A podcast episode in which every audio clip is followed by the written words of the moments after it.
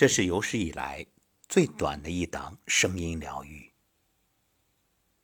不过，我相信，当你用心倾听，然后沉思、回味，静静的和自己在一起，这一段小文可以疗愈你内心那些黑暗与苦楚。带你走向光明，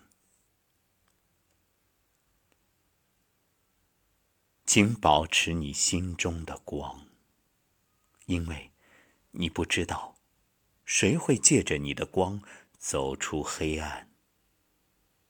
请保持你的善良，因为你不知道谁会借着你的善良走出绝望。请保持你心中的信仰，因为你不知道谁会借着这个信仰走出迷茫。请相信相信的力量，因为你不知道谁会因为相信你开始相信自己。